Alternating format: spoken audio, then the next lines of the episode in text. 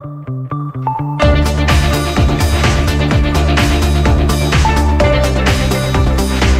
tal? ¿Cómo están ustedes? Siete de la mañana con eh, tres minutos ya y eh, comenzamos Duna en punto en este día, jueves 16 de febrero del año 2023, junto a Francesca Ravizza. Hola Fran, ¿cómo estás? Muy bien, ¿y tú?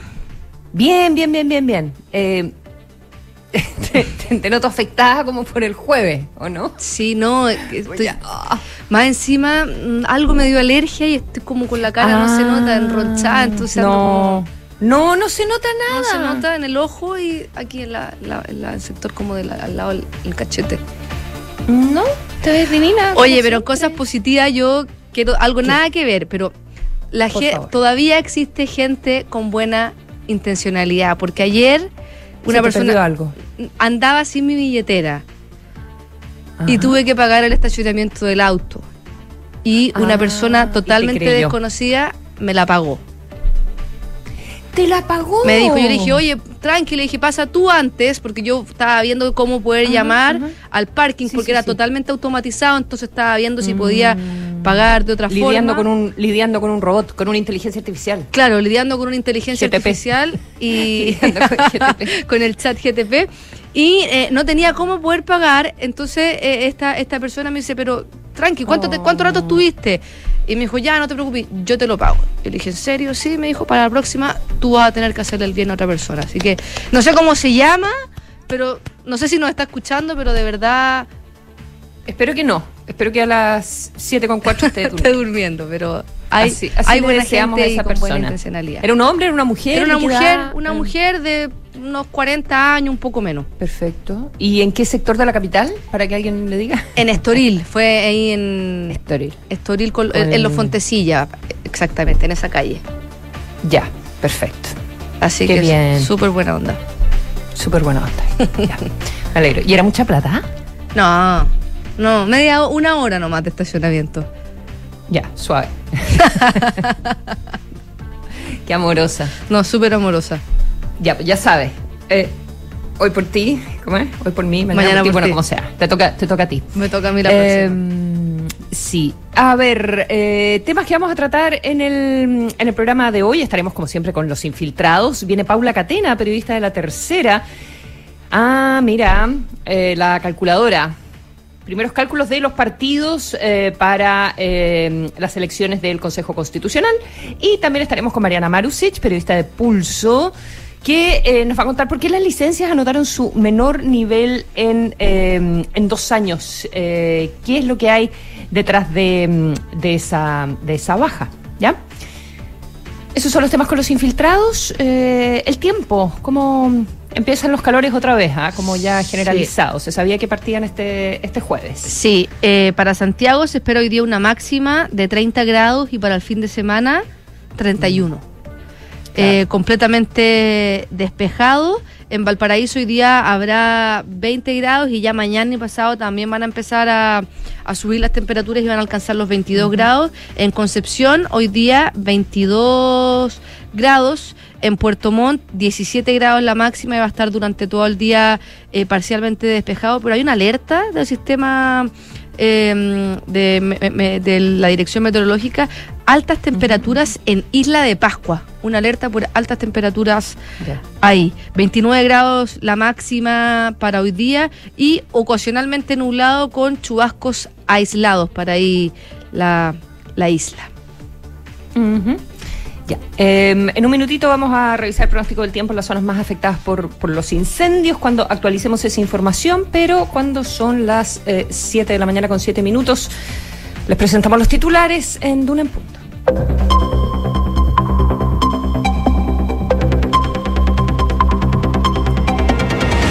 El presidente Boric viajará nuevamente al Biobío hoy. El mandatario pasará por Punta Lavapié, sector de Arauco, que fue arrasado por un siniestro que obligó a evacuar a toda su población.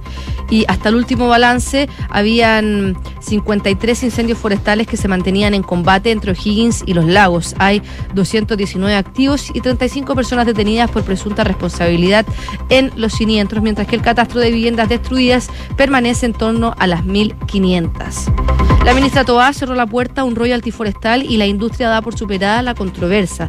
Mientras entregaba un nuevo balance, la secretaria de Estado dijo que en nuestra agenda, que es muy conocida, este tema no está incluido y agregó que la discusión sobre impuestos se restringe a la reforma tributaria en trámite y que no, la industria forestal no explota un recurso natural no renovable que sea propiedad del Estado. China acusó al gobierno, al Congreso de Estados Unidos de manipulación tras aprobar una resolución contra el presunto globo espía. El Comité de Asuntos Exteriores de la Asamblea Popular de China emitió un comunicado condenando de manera enérgica la resolución y dijo que se trata puramente de exageraciones maliciosas y manipulación política. La Duma rusa propuso suspender la cooperación entre el Kremlin y la Organización Mundial de la Salud. Los legisladores de la Cámara Baja del Parlamento ruso consideraron apropiado terminar este pacto en consonancia con las medidas adoptadas por la OMS desde que comenzó la guerra en Ucrania y aseveraron que las actividades de la Organización Mundial de la Salud han cambiado hacia la politización y el servicio a los intereses financieros de las compañías farmacéuticas. Nicaragua retiró la nacionalidad a los escritores Sergio Ramírez Yoconda Belli y otros 92 opositores. El Tribunal de Apelaciones de Managua los acusó por delitos considerados traición a la patria. Todos los opositores en este caso fueron declarados prófugos de la justicia. Ucrania derribó seis globos rusos que pretendían detectar y desgastar las defensas aéreas en Kiev. El portavoz de la Fuerza Aérea Ucraniana, Yuri Inat, aseguró que los aparatos llevaban reflectores y equipos de reconocimiento, lo que hizo que se encendieran las alarmas en varias zonas de la región.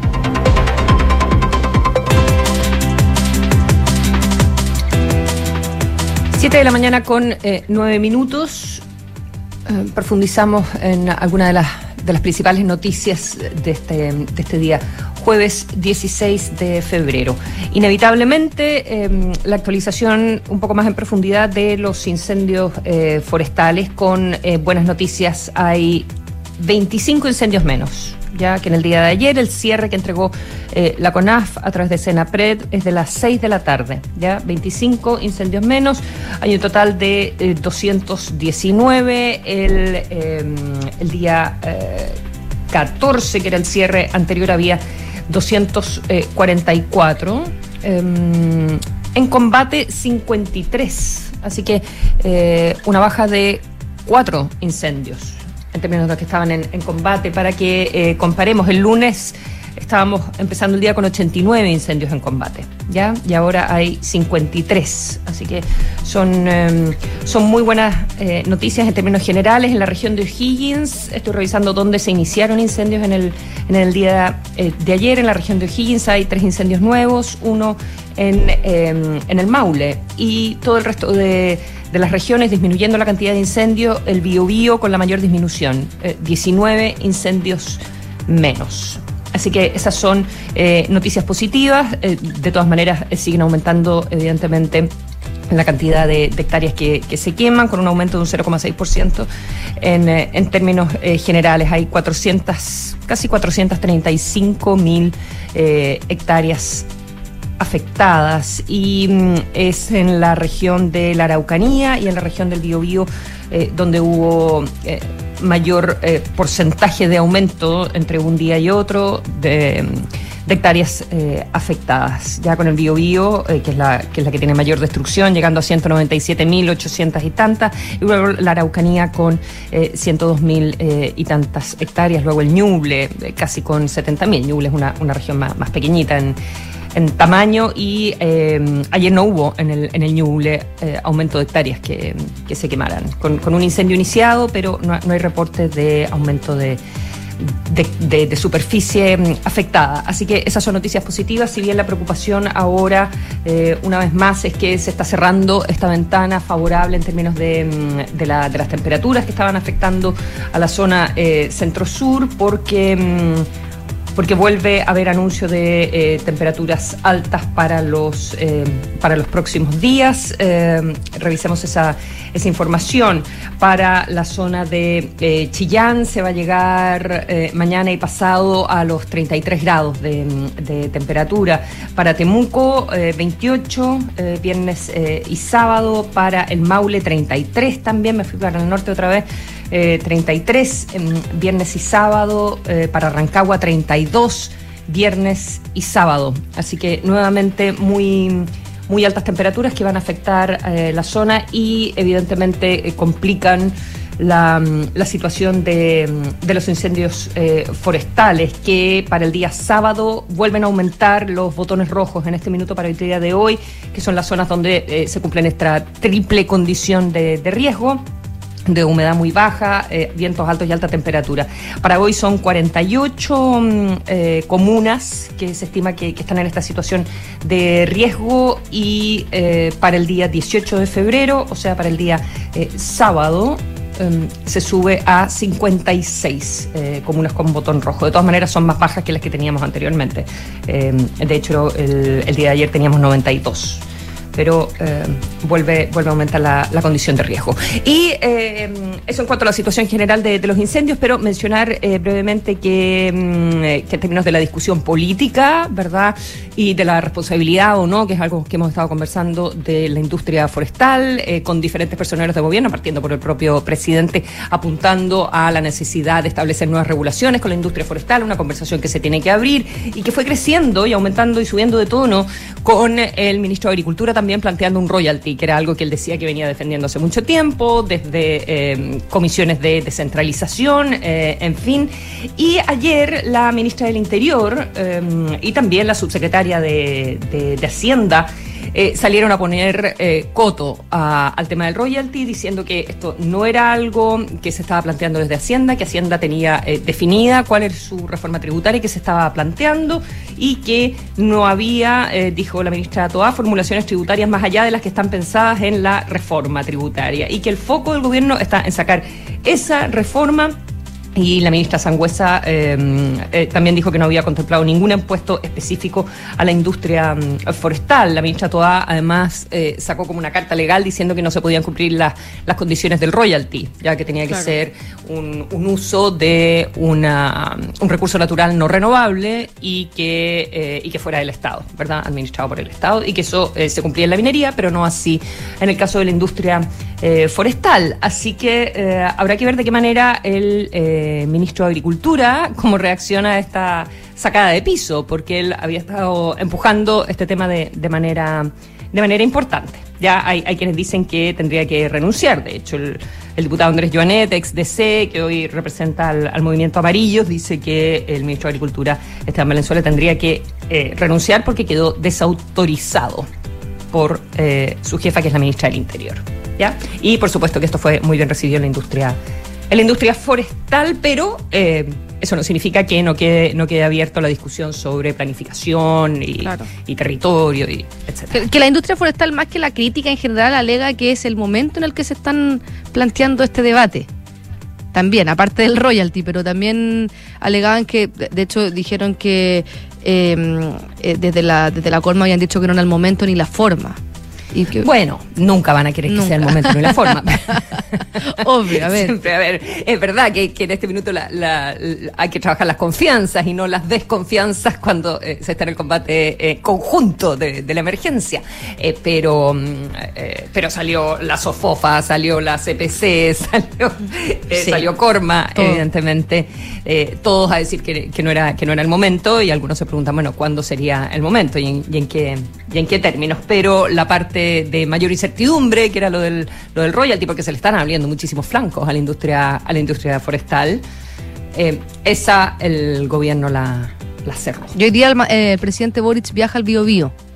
Va a ir pues a, la parte de Tomé, ¿verdad? Sí, va a Punta Lavapié en Arauco. Ah, a Lavapié. Sí, en Arauco, que es una, es una zona que fue arrasada por un incendio y obligó a toda su población a evacuar. Y ahí va a ir a ver a las, a las víctimas de los incendios el presidente Boric. Sí, pues iba, va, a estar con el ministro de Vivienda, eh, de qué manera se hace cargo de la reconstrucción, porque hubo enroque de varios ministros de enlace. Ayer conversábamos con el ministro de Obras Públicas, que era el enlace del Bio Bio, y ayer eh, lo cambiaron en, varias regiones. Esto sucedió eh, por el ministro de, Vivienda. Yo creo que también el rol de enlace les ha dado desde el punto de vista político harta visibilidad a los secretarios de Estado, si bien desde el punto de vista práctico no, no tienen mucha posibilidad de ejecutar porque no está dentro de su mandato, pero les da visibilidad y eso es algo que, eh, que necesitan los ministros de Estado en este minuto. Así que em, el ministro de, Vivienda, Carlos Montes, va a estar ahora eh, a cargo de Bio, y veremos de qué manera se coordina con Paulina Zaval, que es la encargada de la reconstrucción. Sí. 7 con 17. Estás escuchando Duna en Punto. Consuelo, en, durante la noche Ucrania denunció un nuevo ataque ruso. Dice que durante la noche de, de, bueno, nuestra noche y la noche de ellos también se efectuaron ataques tanto de las fuerzas rusas con misiles y varias zonas del país como por las fuerzas ucranianas con drones en la península de Crimea. Dicen que las fuerzas rusas atacaron anoche varias regiones ucranianas con drones y aviación estratégica y alcanzaron una crítica en la región de Leópolis, pero también objetivo en otras zonas en el oeste, norte y el centro del país, según informaron las autoridades militares y civiles de Ucrania. Dijo que se lanzaron drones, que son vehículos aéreos no tripulados, y misiles. Hay mm, eh, impactos en el norte y oeste y en las regiones de Dnipropetrovsk y Kirobrago dijo el jefe de, gabinete de la presidencia ucraniana, Andriy Yermak, en su cuenta de Telegram. Y eh, eso más o menos lo que ha pasado y además eh, hay otras claves más o menos de lo que ha pasado en las últimas en las últimas horas. Rusia está denunciando también un ataque ucraniano con drones en contra de Crimea y eh, la OTAN le pidió a Minsk poner fin a su complicidad en la guerra, dijo lo que ha, lo que ha pasado. Y de manera paralela, en Rusia eh, hay una periodista, que es una reportera, que se llama María Ponomarenko, que ella le atribuyó a Moscú un ataque, eh, un bombardeo en el teatro Mariupol, lo escribió ella en su cuenta de Instagram, que eh, fue un ataque que mató a cientos de personas en, en, en Ucrania y ella estuvo, llevaba ya 10 meses en prisión preventiva y conoció em, su sentencia definitiva y son seis años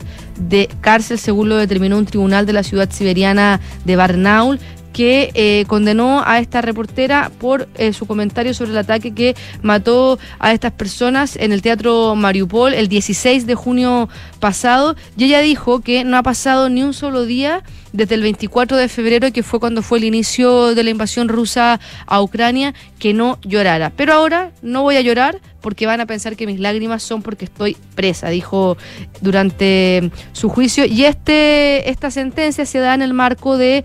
Em, una reciente ley que persigue cualquier manifestación personal que desacredite el papel de las Fuerzas Armadas Rusias en Ucrania, en concreto el apartado sobre la difusión de información que el Kremlin considere falsa y también la inhabilita para ejercer la profesión de periodista durante cinco años. Cuando se... A, punto ya, ¿verdad? Se cumple el 24 de cumplir un año de, de la guerra. Son las 7 con 20 minutos. Escuchas, Duna en punto. Ayer hubo una, mm, una eh, como eh, celebración del Día del eh, Brigadista y en ese, en ese mm, contexto agradeciendo a los países que han colaborado con el combate de, las llamas en, en nuestro país, los que han mandado equipos, los que, los que han mandado brigadistas, ¿verdad? entre ellos Argentina, ¿ya? Entonces hay una... Mm, hay un momento en que la canciller Urrejola le está poniendo como una chapita al, embajador eh, argentino en, nuestro país. Yo me pregunto si habrá tenido ganas como de pincharlo con él. no se descarta. Era, era el cumpleaños del embajador eh, Bielsa del, embajador Rafael Bielsa y era primera vez probablemente, o, por lo menos que lo sepamos, que eh, se veían las caras después del impas de la filtración de los audios, ya a fines eh, del mes de enero pasado. Eh, donde se discute por parte de la canciller, algunos de sus principales asesores, su jefa de prensa, que tuvo que renunciar por la filtración, por el envío equivocado en realidad de este audio a los periodistas, cuando en realidad tenía que mandar una cuña de, ante la ministra Urrejola, y eh, criticando a mm, las declaraciones que había hecho en el Congreso chileno el embajador Bielsa a propósito del rechazo de la mina Dominga, ya del proyecto minero Dominga, y que le habría esperado que les avisaran para eh, poder estar preparado, que este era un proyecto que les interesaba mucho a los argentinos por el puerto. Eh, y que habría esperado que, Chile le, avisara. Eh, en fin, declaraciones que fueron muy mal evaluadas en, en el gobierno chileno.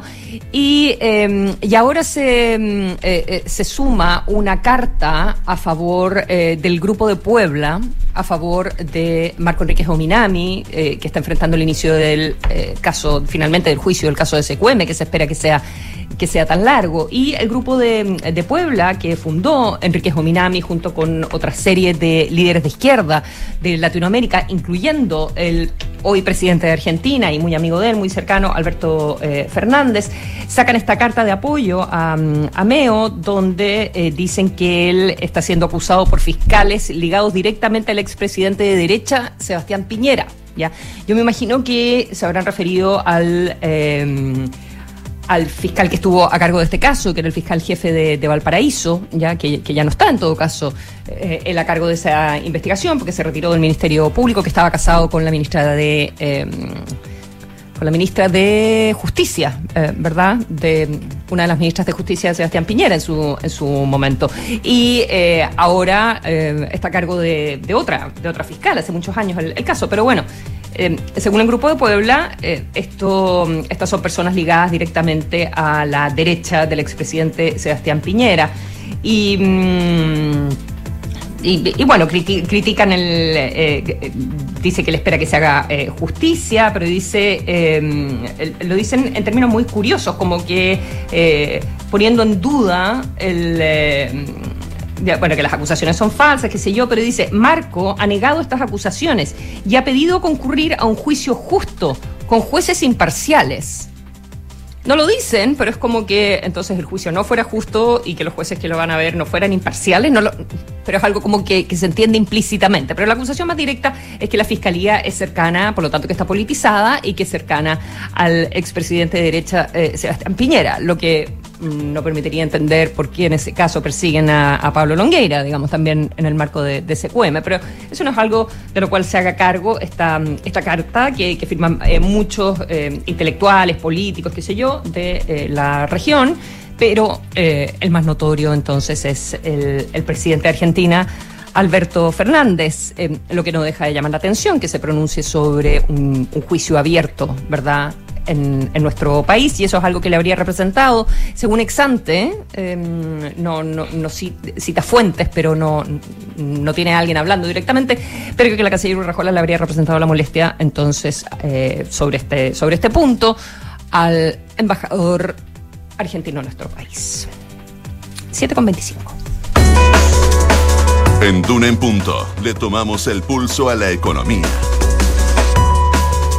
Según los indicadores económicos que están en duna.cl, la UEF está en 35.388 pesos el dólar.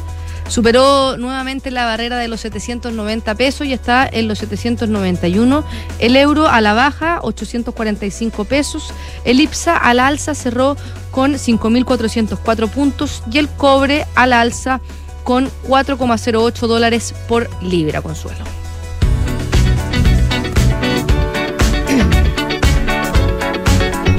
Get Lucky. Así me sentía ayer yo. de Daft Punk, de Daft Punk, quiero decir con Pharrell Williams, porque Louis Vuitton anunció una importante incorporación a su equipo. Se trata del músico, productor y estilista estadounidense Pharrell Williams, quien fue nombrado como director artístico de las colecciones masculinas de la marca. Louis Vuitton está encantado de darle la bienvenida a Pharrell como su nuevo director creativo masculino. Comienza el mensaje que publicaron en Twitter y también en Instagram. Pharrell Williams es un visionario cuyos universos creativos se expanden de la música al arte y a la moda, estableciéndose como un ícono cultural global. En los últimos 20 años destacó eh, a continuación y agregó que la forma en que rompe los límites a través de los diferentes mundos que explora se alinea con el estatus de Louis Vuitton como Mason cultural, reforzando sus valores de innovación, espíritus pioneros y espíritu empresarial.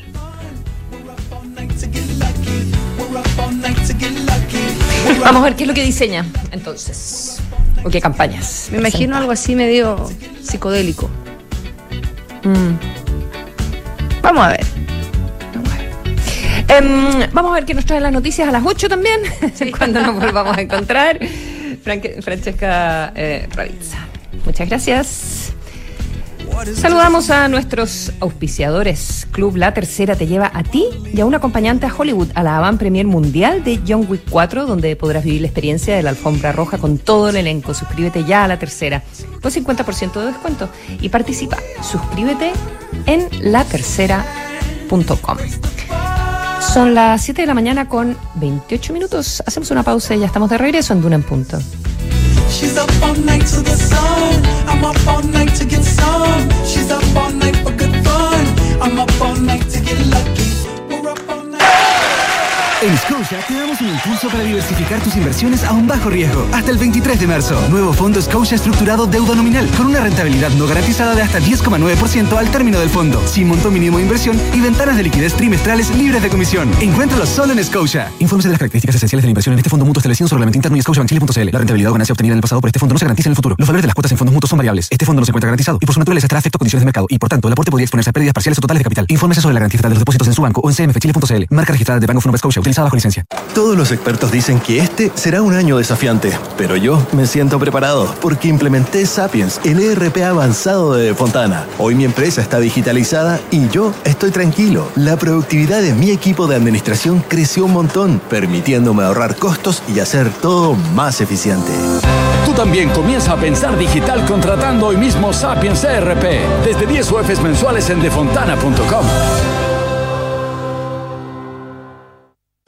amor. Oye, por aquí ya pasé a buscar a los niños y vamos camino al fútbol. ¿Tú qué tal? Ya, bacán. Yo estoy llegando a la casa que seguro deben estar por llegar de Berisur. Buenísimo. Según lo que conversé con ellos, debería quedar todo instalado y funcionando hoy mismo. Si me dijo tu papá que fue muy rápido todo. Ya, amor. Nos vemos en un rato. Protege lo que más quieres. Calcula online en berisur.cl o llama al 600-385-0003. Activa Berisur. Activa tu tranquilidad.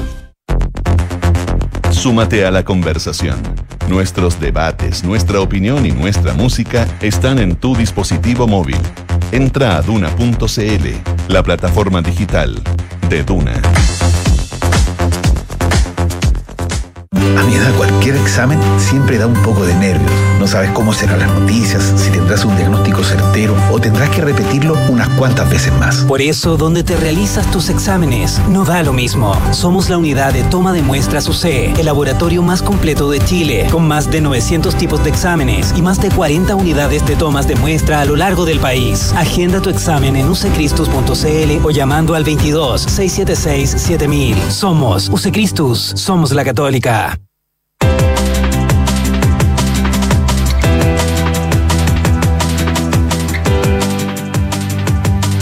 7 de la mañana con 30 minutos. Estamos de regreso en, eh, en Duna en punto. Y eh, en el día de en el día de ayer eh, se entregaron los se entregó un informe, digamos, por parte de un sobrino de Pablo Neruda a la jueza que, mm, que lleva la, la causa in- investigando la, causa de muerte del Premio Nobel de Literatura, la ministra en visita Paola, Paola Plaza, eh, recibió por parte de, eh, de los querellantes y, parte de, la familia un, eh, un informe cuyas pericias determinarían que murió envenenado.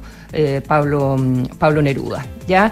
Esto por la presencia de la bacteria Clostridium botulinum, en eh, las osamentas del poeta, específicamente en un, eh, en un eh, molar, ¿ya? Y también en, eh, en, en terrenos, ¿ya? O sea, en la, en la tierra eh, alrededor. Eh, esta es una información que recibió la, jueza y que dice que lo va a tomar en consideración eh, junto con otros elementos. No toda la familia está de acuerdo con, este, este punto de vista del envenenamiento de, Pablo Neruda, que se dio a conocer a propósito de las declaraciones que hizo años atrás un, chofer del, del Bate, que dijo que eh, Neruda, eh, poco antes de morir, internado en la clínica Santa María, le había dicho que le habían inyectado eh, algo. En todo caso, algo que me parece relevante antes de eh, pasar a, nuestra mm, entrevistada es un artículo que trae el New York Times hoy día, donde entrevistan a una de las personas que trabajó en las pericias, eh, directamente a uno de los científicos. Y eh, dice que el informe efectivamente detecta la, eh, botul- m- m- la bacteria, digamos, que, que provoca el botulismo, que es muy tóxico, eh, pero que no puede garantizar que esa sea la causa de la muerte. Porque es eh, no se pudieron hacer todas las pruebas de ADN, porque ha pasado demasiado tiempo y que una bacteria botulínica eh, no siempre se activa. Entonces las personas no necesariamente mueren eh, por eso. Hay veces que eh, no se activa, independiente eh, de que es un que es algo exógeno, eh, que se lo pueden haber inyectado, otras veces es por pescado podrido, lo que sería difícil en una clínica, pero, eh, pero dice que no necesariamente eso provoca la muerte. Hay que ver de qué manera entonces la, eh, la jueza pondera estas, estas pruebas, algo que vamos a conocer dentro de las próximas semanas. Son las 7 de la mañana con 33 minutos. Estamos en eh, Duna en Punto y ya tenemos al teléfono. Le agradecemos que nos haya esperado uno- unos minutitos a la alcaldesa de Santa Juana, a Ana eh, Albornoz, eh, para, para conversar de cómo está la situación en, en su comuna, donde ha sido el, el- el segundo incendio, ¿verdad? Más, más dañino, el segundo incendio forestal más dañino de nuestra historia. Alcaldesa, muchas gracias por, to- por tomar la llamada de Duna. Buenos días. Buenos días. Eh, sí, nosotros Em, tenemos... Cuéntame. Eh, sí, quería preguntarle si nos pudiera hacer un- como un, un mapeo de cómo está la situación en, en este minuto. El, el incendio está, está contenido, ¿verdad? Pero, pero aún, aún existe. ¿Hay tranquilidad ya en la, en la población? No, la verdad que el incendio está contenido, lo que significa que el incendio no ha avanzado. Ya hace cuatro o cinco días que el incendio no avanza, porque además llegó a un lugar en que hay bosque nativo, entonces eso hace que se pueda contener. Pero nosotros tenemos anunciadas altas temperaturas para mañana y eh, sabemos, porque ya nos han explicado los expertos internacionales y nosotros nos hemos tratado de asesorar en vista y considerando todo lo que nos ha pasado, que los vientos huracanados, vientos puelches llegaron para quedarse porque son producto del cambio climático. Entonces, por lo tanto, nosotros podemos tener vientos fuertes en cualquier momento, por lo tanto no hemos levantado nuestras alertas rojas en Santa Juana, nosotros ya aprendimos que tenemos que tomar medidas nosotros mismos y estamos con planes de evacuación de emergencia por cualquier cosa que, que pueda ocurrir. Y tenemos dos focos y la idea es que podamos controlar el incendio, que no es lo mismo que contenido, y, y luego de eso vamos a finiquitarlo. Y ahí nosotros respiramos tranquilos. Claro que sí, y así, y así esperamos todos que, que sea, porque, porque Santa Juana, además, un, un sector que, que ha sufrido tanto con tantas pérdidas de, eh, de vidas, ¿verdad? Tan- tantas muertes que hubo en la, en la comuna, con tanta tragedia.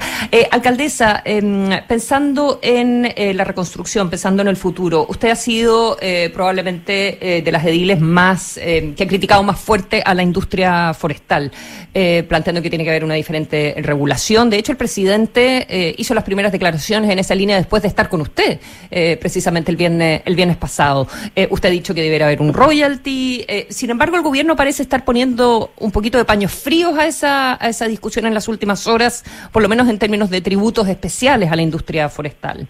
¿Cuál es su opinión al respecto? Yo te agradezco la pregunta, Consuelo, porque sabes que yo, yo siento que yo a veces doy declaraciones y se pone énfasis en las críticas que he hecho por el estado de catástrofe y se pone énfasis en el tema de fondo, que es la regulación de la industria forestal. Yo pienso que el presidente hizo unas declaraciones ponderadas, diría yo, cautas, eh, señalando que eh, se abría la posibilidad de regulación forestal una vez controlado el incendio. El tiempo nos ha enseñado, porque nosotros tuvimos un incendio el 30 y luego tuvimos un- un- este último gran mega incendio, eh, en el otro, en el del 30, ya nosotros estamos pidiendo que se tomaran medidas, de que nosotros perfectamente podemos tener un incendio a finales de febrero, en marzo o en abril, que todavía es temporada de incendio.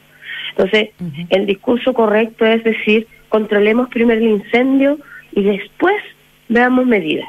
Pero eso es lo políticamente correcto, pero para mí, en cuanto a sentido común, es absolutamente incorrecto porque nosotros podemos tener mega incendios ahora, la otra semana o el viernes que suben las temperaturas y por lo tanto no podemos dejar que pase lo que pasó el 2017, donde hubo un informe en 2020 que se entregó a las autoridades. En ese tiempo estaba el gobierno del presidente Piñera y no se hizo nada al respecto.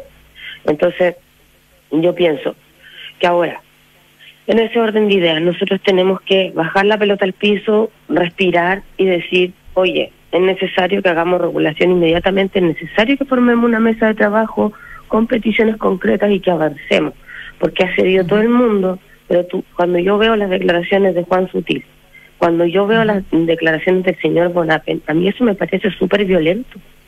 Y ni siquiera te hablo de las empresas forestales. Hay gente que el presidente da esa declaración que para mí es cauta, así lo voy a calificar. Y luego de eso, Bonapel le contesta, que lo, lo que entienden los habitantes de Santa Juana, lo que entendemos nosotros acá es que la Sofofa le contesta al presidente, cuidado, no sigan, eh, y dice autoridades, también puede ser por mí, por cualquier otra autoridad, si siguen hablando de regulación, si siguen hablando de royalties, si siguen hablando de impacto ambiental para las industrias forestales, entonces nosotros les quitamos los aviones. Cuidado, nos seguimos combatiendo el incendio y nos vamos con todos nuestros recursos. El presidente, el presidente de la Sofofa, eh, alcaldesa, eh, estamos conversando con Ana Albornoz, la alcaldesa de Santa Juana. El presidente de la Sofofa publica hoy una carta en un diario, en el Mercurio, donde insiste en este tema, pero dice, el resumen es, eh, eh, dejen de culpar a las forestales en este minuto, se están combatiendo los incendios, hay que concentrarse en quienes provocan los incendios. Y lo convierte como en un tema de seguridad, en la intencionalidad de los incendios y en que hay que tener la prevención de que los incendios no ocurran, pero no echarle la culpa a las forestales, que serían las víctimas de los incendios. Esa es como la mirada que, que plantea. Yo creo que la sociedad tiene miedo de tocar el poder fáctico de las grandes empresas. Pero resulta que no podemos tener miedo cuando estuvimos a punto de quemarnos vivos. Y cuando sabemos todos, todos sabemos, incluidos los medios, de que el fuego estuvo a punto de llegar a Concepción, a Coronel, a Santiago. O sea, pues grandes ciudades haberse quemado vivas.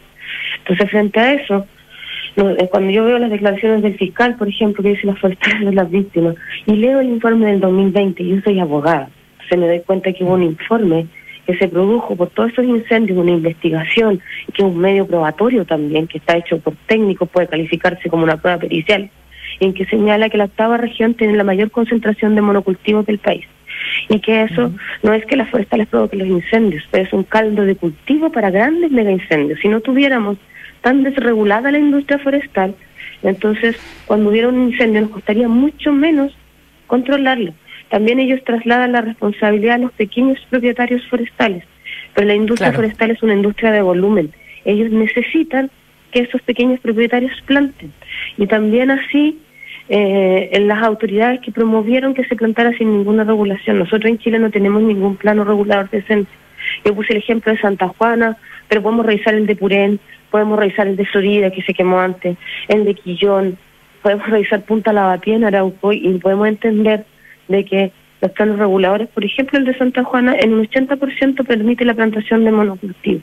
Y son lugares donde hay caminos de tres metros donde no pasa un vehículo de emergencia. Y como dije, cuando asumí, somos una gran plantación forestal con unas casas adentro sin ninguna regulación. Estamos repartiendo agua en camiones aljibes en las zonas rurales hace más de 15 años.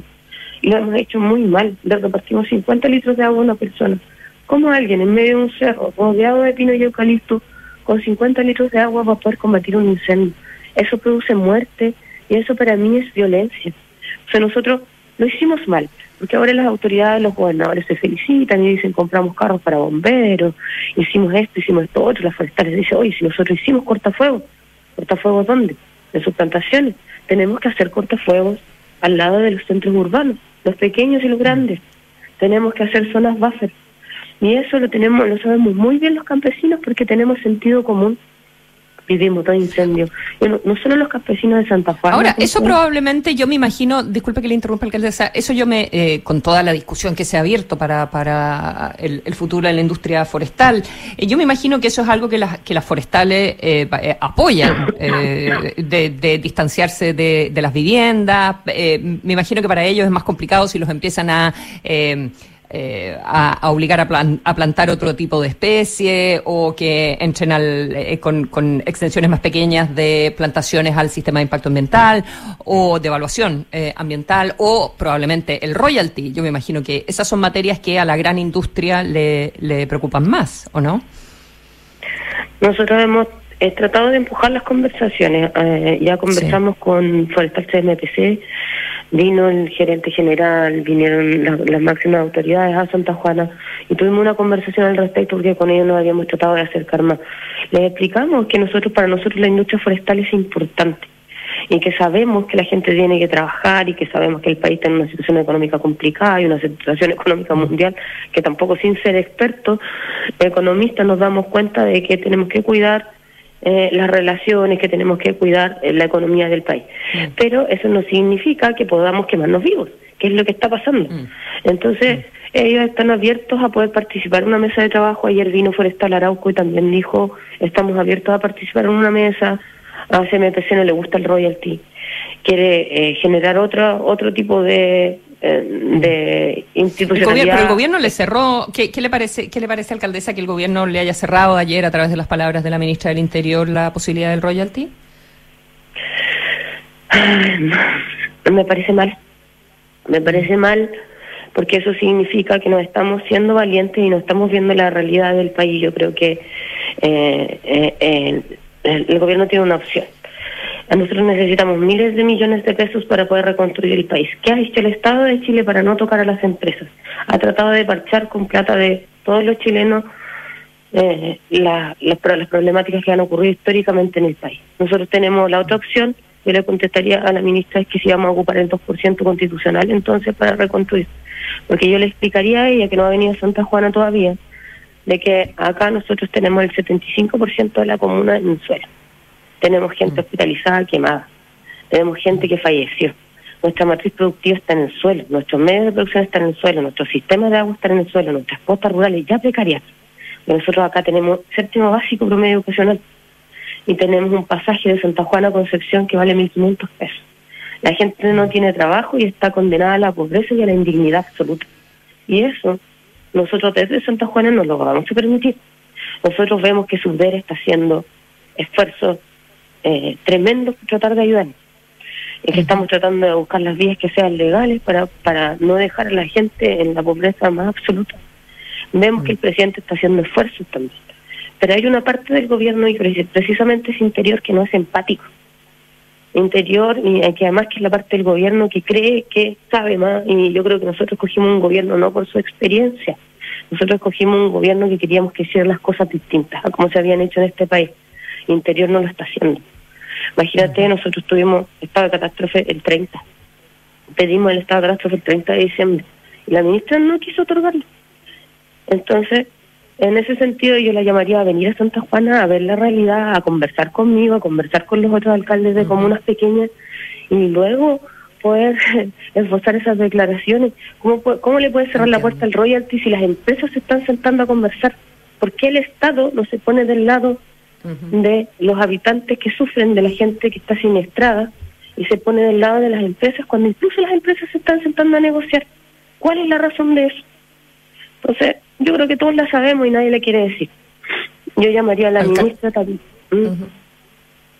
Sí, es que ya, ya no, ya se nos, se, se- se nos acabó el, eh, el- el tiempo, lamentablemente, eh, pero creo que, que son noticias positivas en el sentido también de lo que está pasando en el territorio, de lo que, de lo que nos cuentas, eh, Ana, eh, alcaldesa de, de Santa Juana, Ana Albornoz, eh, respecto a la cercanía también en el territorio de, de los actores involucrados. Creo que eso es importante, que se hayan acercado las empresas, que hayan a- eh, quizás otra, cuando, cuando uno lo ve desde lejos es, es distinto no solo el sufrimiento, sino también la, la posibilidad de trabajar en conjunto para, para salir adelante. Eh, le agradezco mucho, alcaldesa, esta conversación y, y- y esperamos que las cosas mejoren en, en Santa Juana, aquí en el manejo de la emergencia, en, en lo inmediato, pero por supuesto también en la reconstrucción. Ya. Muchas gracias, Consuelo. Gracias por tu llamada. Muchas, muchas gracias. Que pasen buenos días. Son las 7 con 46 minutos. Tenemos que correr. Saludamos a nuestros auspiciadores. Conecta la gestión de tu empresa con Sapiens ERP y tu área de gestión de personas con Senda. Ambas soluciones de Defontana y su ecosistema de gestión empresarial. Integra todos los procesos de tu compañía en defontana.com. Una pausa y ya regresamos con los infiltrados.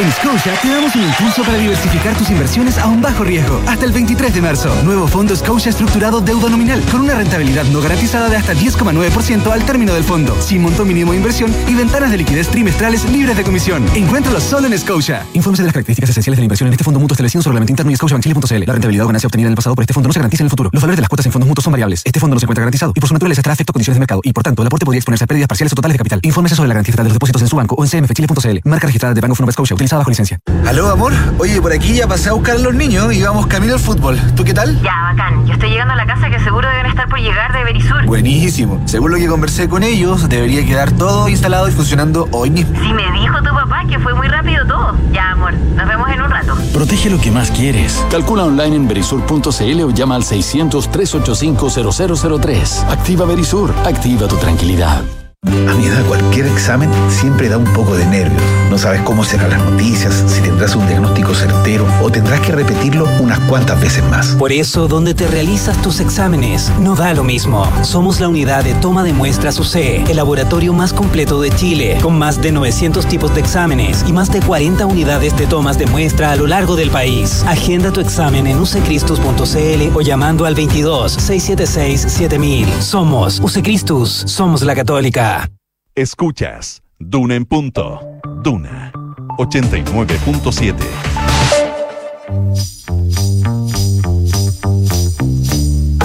Son los infiltrados en Duna en punto. 7 de la mañana con 48 minutos. Estamos de regreso en Duna en Punto con eh, las infiltradas. Paula Catena, periodista de La Tercera, eh, que nos va a contar de los primeros cálculos de los partidos para eh, el Consejo Constitucional. Paula, buenos días. Hola, buenos días, Consuelo. ¿Qué tal? Bien, muy bien. Y con Mariana Marusic, periodista de Pulso, vamos a conversar de las licencias médicas que han bajado. No se Sí. están pidiendo licencias médicas. Sorpresa para enero. Qué raro. Conversaremos Sí, de todo eso. sorpresa, Sorpresa, Ya, perfecto, Mariana. Eh, bienvenida. Eh, partamos con la calculadora de los partidos políticos, ¿verdad? Aprestándose para el 7 de mayo o el trabajo que comienza a partir del 8 de mayo, me imagino. Claro, o sea, trabajo que en todo caso empiezan a prepararse desde ya los partidos, bueno, algunos más, otros menos, porque están algunos, la mayoría en modo vacaciones, pero ya empiezan a prepararse para esta mm, elección del Consejo Constitucional que, eh, recordemos, son 50 escaños, eh, se eligen de la misma forma que eh, los senadores, por lo tanto, en eso no tienen que innovar tanto porque es un terreno que al menos conocen eh, en general las colectividades y por lo mismo ya en ese escenario empiezan a sacar eh, estos primeros cálculos donde tanto el oficialismo como los partidos de derecha optaron por ir en listas separadas y ahí ya cada uno tiene más o menos eh, las estimaciones de cuánto eh, podría sacar. Por ejemplo, en el caso de Chile Vamos, la apuesta que tienen es bastante ambiciosa. Ellos aspiran a tener al menos la mitad de, eh, de lo que es el- la, el- la composición de este órgano, o sea, al menos 25 integrantes de, mm, de, de este nuevo Consejo Constitucional y un poco la vara que tienen para medirse es la misma resultado que tuvieron en las elecciones parlamentarias en el Senado, donde, bueno, ahí tienen... eh, tienen eh, la, poseen la mitad de, de, de la, de la composición de la Cámara Alta y aspiran al menos a replicar ese escenario en en este consejo y bueno, en ningún caso volver a repetir la experiencia de lo que fue la convención pasada en donde recordemos ni siquiera habían alcanzado el tercio de la integración de de ese órgano. Y bueno, la apuesta principal, una de las zonas en donde eh, apuesta Chile Vamos, o el- este pacto Chile Seguro, que lo integra Evópoli, la UDI y Renovación Nacional, es justamente la región metropolitana, donde los más optimistas creen que incluso van a poder ob- obtener tres de los cinco cupos que, se disputan en esta zona. Y, eh, y, bueno, hay otras zonas fuertes que eh, la Araucanía también, donde creen que van a tener buenos resultados, pero en general ellos creen que sería un resultado negativo si es bajo los 25 escaños. O sea, al menos la, la apuesta aquí es ambiciosa y eso es lo que, lo que han transmitido. Y eh, ahí hay que ver qué es lo que va a pasar, eso sí, o cuánto les puede eh, perjudicar pensando, republicano. el Partido Republicano, porque la apuesta de ellos, o sea, la, eh, es tener entre cuatro y seis escaños. Ellos actualmente tienen, bueno, un senador, eso fue el, el- el- símil de, eh, de lo que fueron las elecciones parlamentarias pasadas, que es el Rojo Edwards, y que bueno, él es el que le da el número, el, que les dio el número para tener la mitad de, del poder en la Cámara Alta actualmente a la, a la, a la derecha. Pero eh, hay que ver porque algunos creen que son 25 contando eh, la fuerza republicana y otros más ambiciosos que dicen que no, son 25 Ah. solo con Chile vamos. Mm. Yo creo que va a estar difícil por la dispersión de Sí. votos que, Sí. que hay y además porque eh, apuestan a que ahora eh, la figura de José Antonio Cast también tenga un rol importante a la hora de movilizar votos, que no es menor por la cantidad, el, el, el- el bolsón de votos que tuvo en la segunda mm, en la segunda vuelta presidencial, que ya ahí ya contaba con más de 3 millones sacó en, en el balotaje. Y aspiran a que ese capital político Se mantenga. se mantenga y que se pueda ver reflejado en, en las votaciones del- de, los candidatos.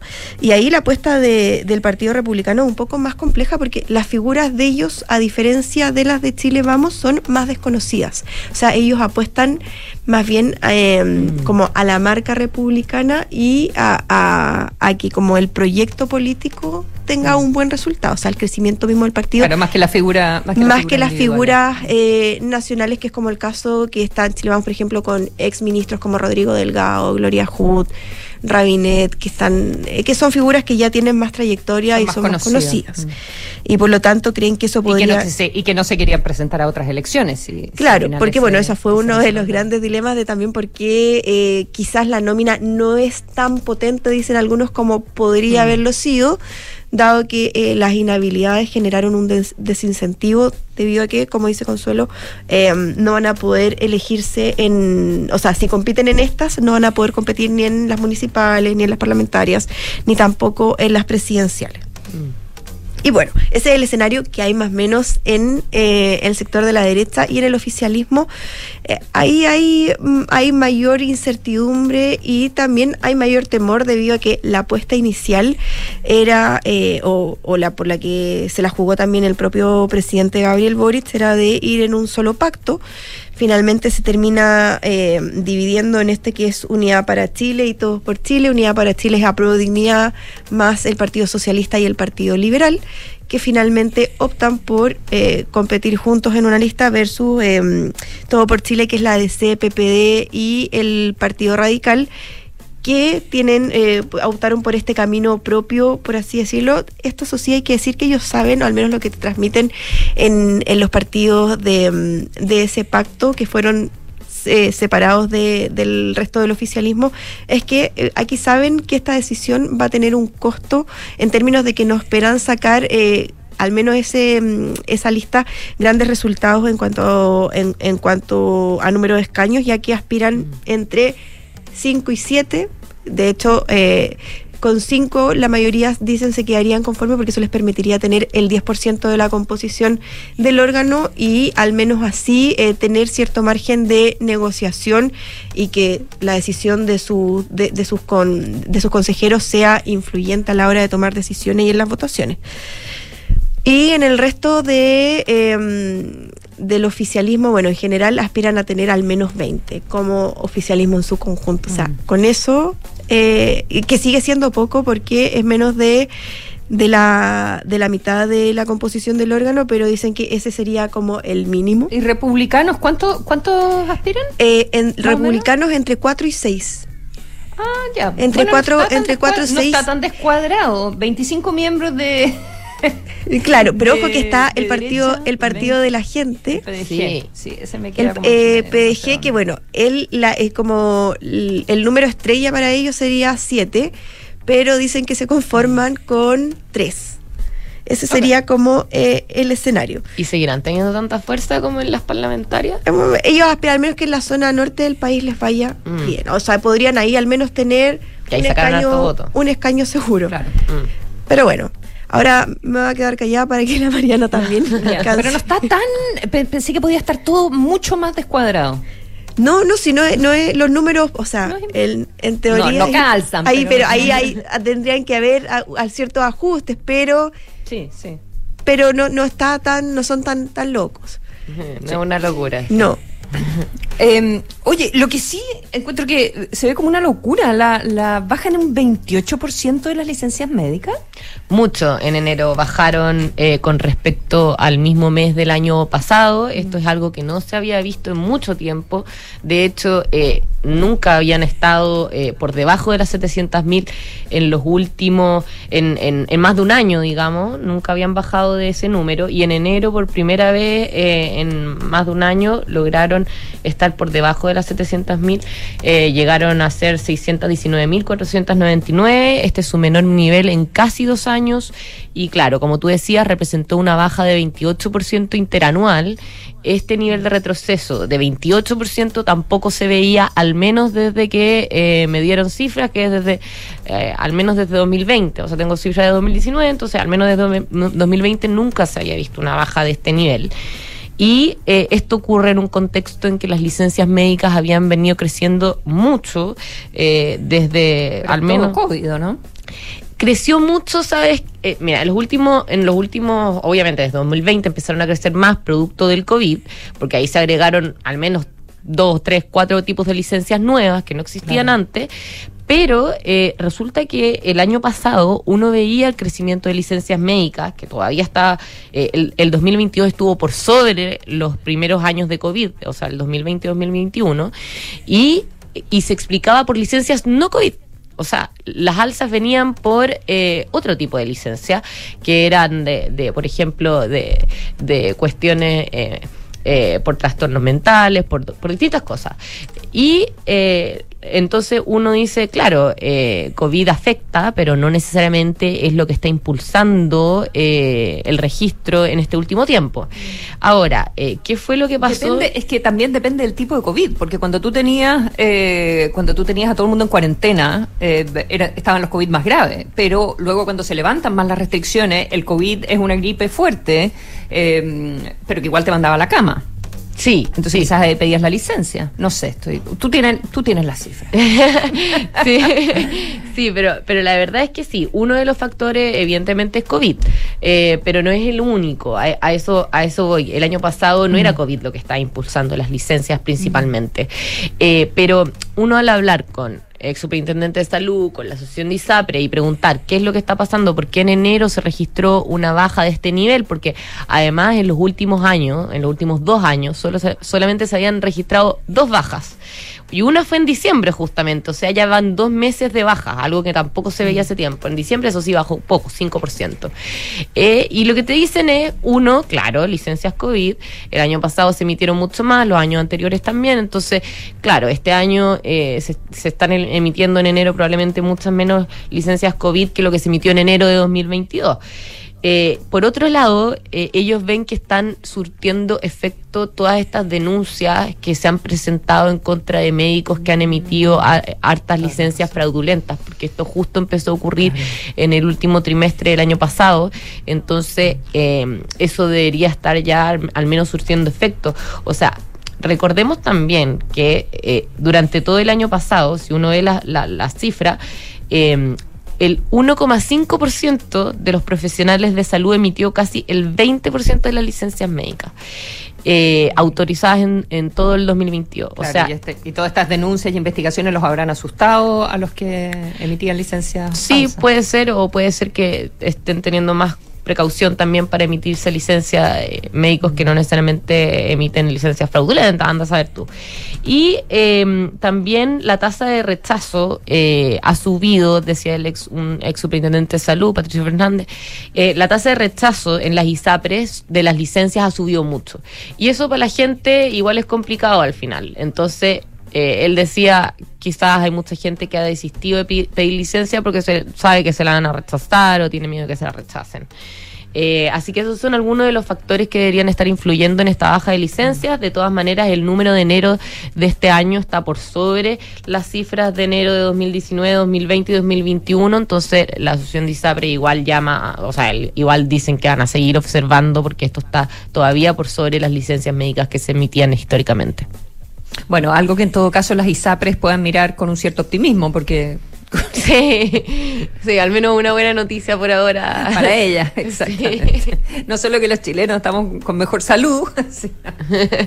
Bueno, y el otro, el, el otro factor también es que ha disminuido la cantidad de cotizantes que hay en el sistema y eso en parte se debe por, claro, quizás hay, hay gente que quizás no, no tiene empleo y eso igual no implica no necesariamente ir a pedir una licencia cuando tú te enfermas. Muchas gracias, Mariana eh, Marusic, Paula Catena. Que tengan un muy buen día. Buenos días. Igual. Buena semana. Chao. Terminamos eh, Duna en punto. Los invitamos a seguir en nuestra sintonía. Viene Noticias en Duna con Francesca Ravizza. Y luego hablemos en off que hacemos junto a Francisco.